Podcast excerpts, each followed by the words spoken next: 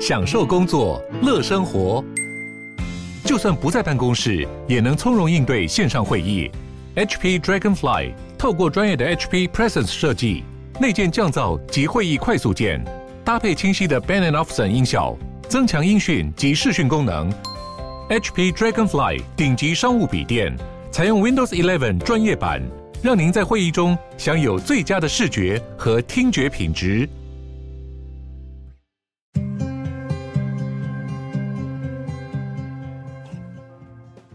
鲨鱼，带你关注那些有流量却没声量的有趣资讯。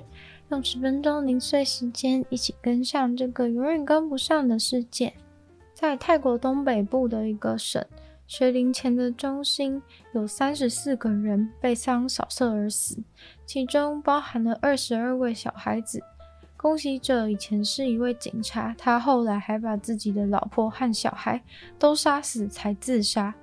扫射的犯案者到达的时候，当时大概有三十个小朋友在中心的内部。他在当地时间中午十二点半的时候进入那栋建筑物，正好是小朋友午睡的时间，他就进去扫射。有些被杀死的小朋友才两岁。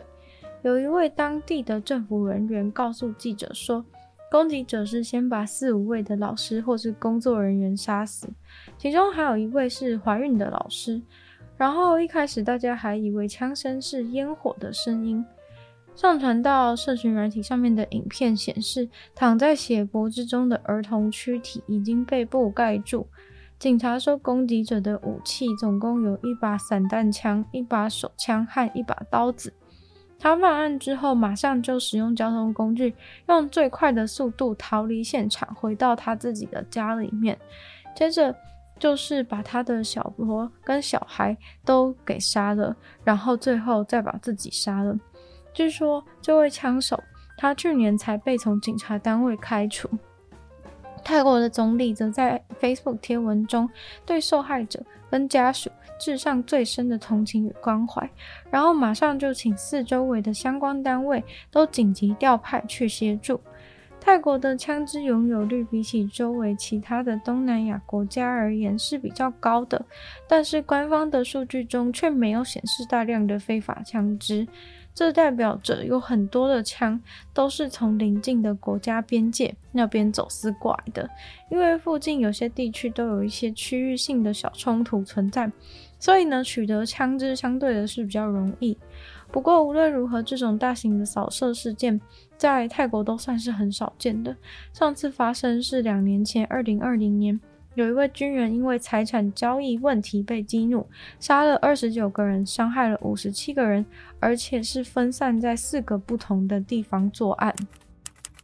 纽西兰快要被蜂蜜给淹没了，原因是因为之前突然有一堆人一窝蜂的去投入养蜂产业，但是现在因为国际的蜂蜜需求下降，所以变成有一大堆蜂蜜的库存把仓库都塞满了。其实过去五年间，全球对于纽西兰的麦努卡蜂蜜非常的有趣，尤其是又经历了大疫情时代，大家都在谣传说这种蜂蜜偏方如果确诊了，喝蜂蜜水很有用之类的，导致生产蜂蜜在纽西兰直接形成了一股蜂蜜淘金热潮。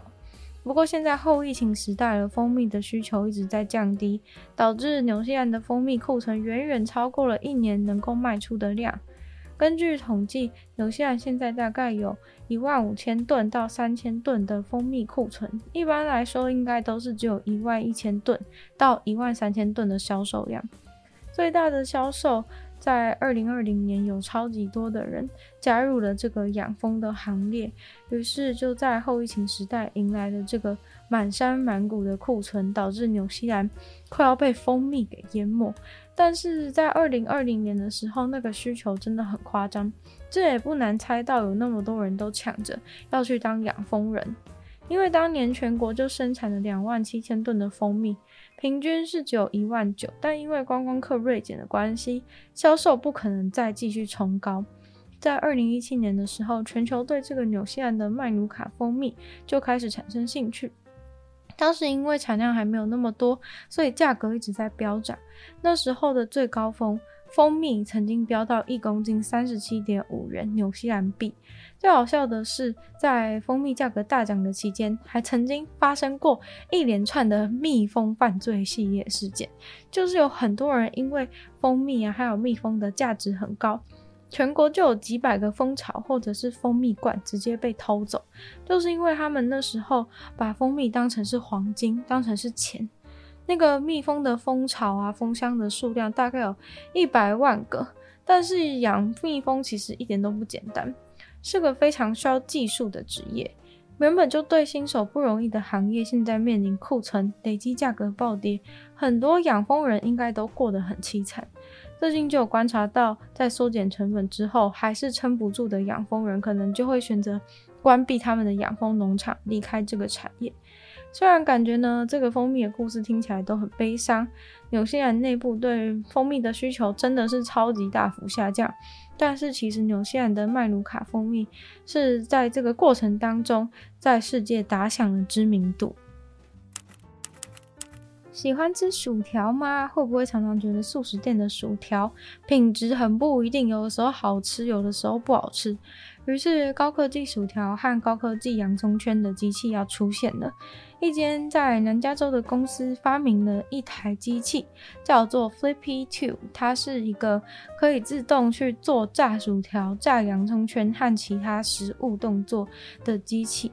主要呢，它是一个很大的机器手臂，就像是在汽车组装厂的那一种。运作呢，则是依靠相机来捕捉画面，然后让 AI 处理器来主导。这个机器手臂会伸手去冰箱里面把薯条或是其他的冷冻食材拿出来，然后把冷冻的食物丢进热油里面，炸好以后也会在精准的时间点把炸物拿起来放到托盘里面。这个机器手臂更厉害的是，它透过 AI 的任务管理，能够同时用不同的食谱准备不同的餐点，可以省下餐厅的人力成本。当有点餐单送进系统的时候，就会立刻的传送到这台机器的系统里。Flippy Two 它只要收到了订单以后，就会马上开始动手做餐点。它不止做的速度比人还快，它的任务管理能力，同时多工的能力也大胜人类，工作的态度更是比人类还要可靠。这间公司花了五年的时间把这个机器人做出来，最近也成功的让它商业化，已经有一些素食店已经购买了。这个机器人它的名字之所以会叫 Flippy，是因为它最开始的时候是设计用来帮汉堡排翻面的。但是他们最开始完成这个翻汉堡排机器人的雏形的时候，他们才意识到，在实际的素食店环境里面，最崩溃的区域其实是炸物的那边。尤其是在实际调查过后，发现在晚上的时候，炸物的那一区总是来不及供应，所以后来就创造了 Flippy Two，就是二代版。当他们第一次把这个机器人啊放进厨房的时候，顾客呢都一拥而上要给机器人拍照啊录影，充满了好奇心，引来一阵风潮。但是其实过一阵子之后，人们很快的就习惯那个在帮自己炸薯条的是一个机器人。在素食餐厅使用的时候啊，这间公司的工程师可以远端的查看机器人这工作的状况。如果机器人有任何出错的时候，都能够工程师马上修正。已经有好几家店选择雇佣了这个炸物机器人，但是呢，连锁店似乎还在犹豫会不会遭到民众的反弹而不敢使用。除了任天堂的健身环在疫情中超级热卖以外，另外类似的家用健身工具也推陈出新。现在健身镜子就是非常受到国外健身人欢迎的品相，那是一面会教导你完成训练的镜子，你能够同时看到自己的动作，也可以看到荧幕内容。能够有镜子教练可以帮你校正动作，或者是引导你的训练。这种健身镜子啊，现在欧美地区都非常的热门。通常购买的方式是你既需要支付购买镜子本身的价钱，还需要每个月支付一个订阅的费用来购买他们附属的课程或是系统。里面可能会直播或者是点播一些课程让你可以看，像是拳击啊、瑜伽、伸展运动、有氧。或者是重量训练可能都有，这种的话其实是比较适合初学者的。也有专门为了重训人而设计的一款，甚至能够有 AI 在你重训的过程中检查你现在此时的身体状况。如果是没有搭载 AI 的，也有一台是可以镜子上就配有一个多功能的重量训练工具，让你可以直接举它或是推它来训练，不用额外再购买其他的配件。另外又有一个是充满配件又设计优良的一款。有二十二寸的镜子大荧幕跟一堆健身配件，用完之后可以马上把全部的配件都收纳到镜子的背面，非常的方便。另外呢，还有能够挂在门上又设计感十足的健身镜，可以更让你更省空间。健身镜其实真的很有趣，但是它的价格是蛮贵的。初级玩家的话，应该还是会先考虑健身环的部分。那今天的鲨鱼就到这边结束了，再次感谢订阅赞助的会员伊恩、大龄男子 James、Jason、KUN、毛毛、M 大 S Lee，还有 ZZZ。就希望其他愿意继续支持鲨鱼创作的朋友，可以在下方找到 Patreon 的链接，里面有不同会员等级还有不同的福利给大家参考。那也可以多多的把鲨鱼的节目分享出去，更多人知道，或者在 Apple Podcast 帮我留星星、写下评论，也对节目的成长非常有帮助。那也非常欢迎去收听我的另外两个 Podcast，其中。一个是女友的纯粹理性批判，没有时间更长主题性内容。另外一个话是听说动物，当然就是跟大家分享有趣的动物知识。然后也可以去订阅我的 YouTube 频道，在 YouTube 下面留言，或者是呢去追踪我 IG。就希望鲨鱼可以继续在每周四都跟大家相见。那我们下次见喽，拜拜。